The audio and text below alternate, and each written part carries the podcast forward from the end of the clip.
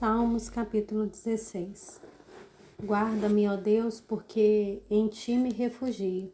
Digo ao Senhor: Tu és o meu Senhor, outro bem não possuo senão a ti somente. Quanto aos santos que há na terra, eles são notáveis, nos quais tem todo o meu prazer. Muitas serão as dores dos que trocam o Senhor por outros deuses.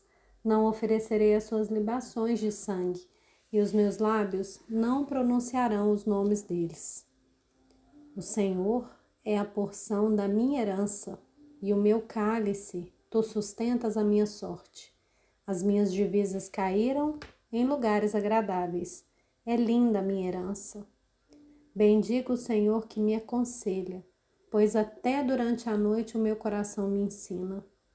Tenho o Senhor sempre diante de mim, estando Ele à minha direita, não serei abalado.